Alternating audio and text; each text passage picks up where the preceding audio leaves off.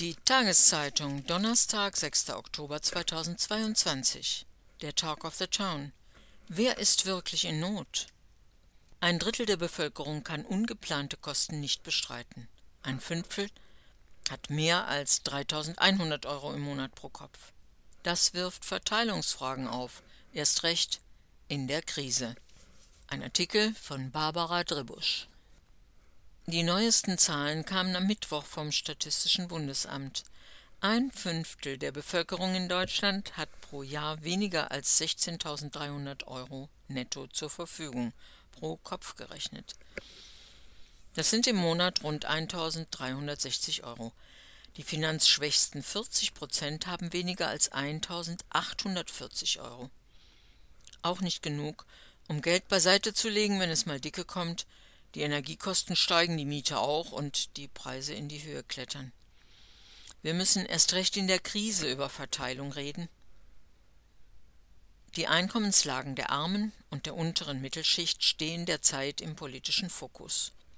Es geht auch um Leute, die zu viel Einkommen haben, um Hartz-IV-Leistungen zu beziehen, aber eben auch zu wenig, um nicht in Angst zu geraten, wenn unerwartete Kosten auftauchen. Fast ein Drittel der Befragten gab an, plötzliche Ausgaben von um die 1150 Euro oder mehr nicht aus eigenen Finanzmitteln bestreiten zu können. 3,7 Prozent lebten in Haushalten, die bei Rechnungen von Strom- oder Gasanbietern im Zahlungsverzug waren. Vor allem Alleinlebende und Alleinerziehende mussten mit wenig Geld klarkommen, diese neuen Zahlen des Statistischen Bundesamtes stammen aus Haushaltsbefragungen des Mikrozensus von 2021. Sie beziehen sich dabei auf den Erhebungszeitraum 2020. Die aktuellen Entwicklungen bei den Energiekosten sind also noch gar nicht berücksichtigt. Wie kann man diese Milieus entlasten und vor allem mit welchem Geld? Man muss das ganze Bild betrachten. Ein Fünftel der Befragten hatte ein Nettojahreseinkommen von 38.100 Euro und mehr, umgerechnet also mehr als 3.175 Euro im Monat, für einen Alleinstehenden gerechnet. Dabei handelt es sich um das sogenannte bedarfsgewichtete Nettoäquivalenzeinkommen. Das heißt, Haushaltseinkommen werden mit unterschiedlichen Gewichtungen auf die Haushaltsmitglieder umgelegt. Ein vierköpfiger Familienhaushalt mit einem Einkommen von mehr als 6.660 Euro netto und mehr zählt nach dieser Rechnung zum reichsten Fünftel der Gesellschaft. Mit einem Einkommen von mehr als fast 5.000 Euro im Monat gehört diese Familie zu den wohlhabendsten 40 Prozent. Es gibt also durchaus viele Leute, denen es materiell gut geht, ziemlich gut sogar. In der derzeitigen Debatte um die Energiekostenkrise sollte man sorgsamer umgehen mit Maximalbildern einer breiten Verelendung.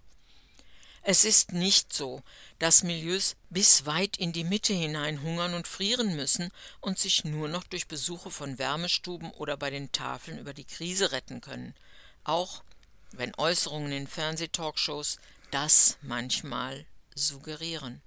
Große Teile der Mittel und erst recht die Oberschicht sind gut geschützt. Womöglich droht die Gefahr, dass die finanzielle Möglichkeit, viel Geld für Energiekosten aufwenden zu können, am Ende sogar zu einem sozialen Distinktionsmerkmal werden könnte. Nach dem Motto Ich heize viel, weil ich es mir leisten kann, sollen noch die Armen an Energiekosten sparen. Die Frage, wer eigentlich Entlastung braucht und wer nicht, beschäftigte vermutlich auch die StatistikerInnen in den Ministerien, die schwitzend über den Konzepten für die Entlastungspakete saßen und rätselten, wie man die bedürftigen ärmeren Milieus und die sogenannten unteren Mittelschichten von den wohlhabenderen abgrenzen könnte, ohne dass Empörungswellen über das Land rollen. Einfach nur via Finanzämtern nach Nettoeinkommen zu gehen, ist leider nicht so einfach. Selbstständige zum Beispiel brauchen ein höheres Einkommen, weil sie damit ihre Altersvorsorge finanzieren und gehören damit nicht gleich zu den ganz Reichen. Und Wohnkosten spielen auch eine Rolle beim Lebensstandard. Trotzdem sollte die Politik in Sachen Umverteilung auch innerhalb der Mittel- und Oberschichtmilieus mutiger navigieren. Es ist eine Schande, dass sich derzeit in der Frage der Vermögens- und Erbschaftsbesteuerung nichts bewegt, obwohl die Konzepte auf dem Tisch liegen. Wann, wenn nicht jetzt, wäre der Zeitpunkt gegeben für eine krisenbedingte Vermögensabgabe?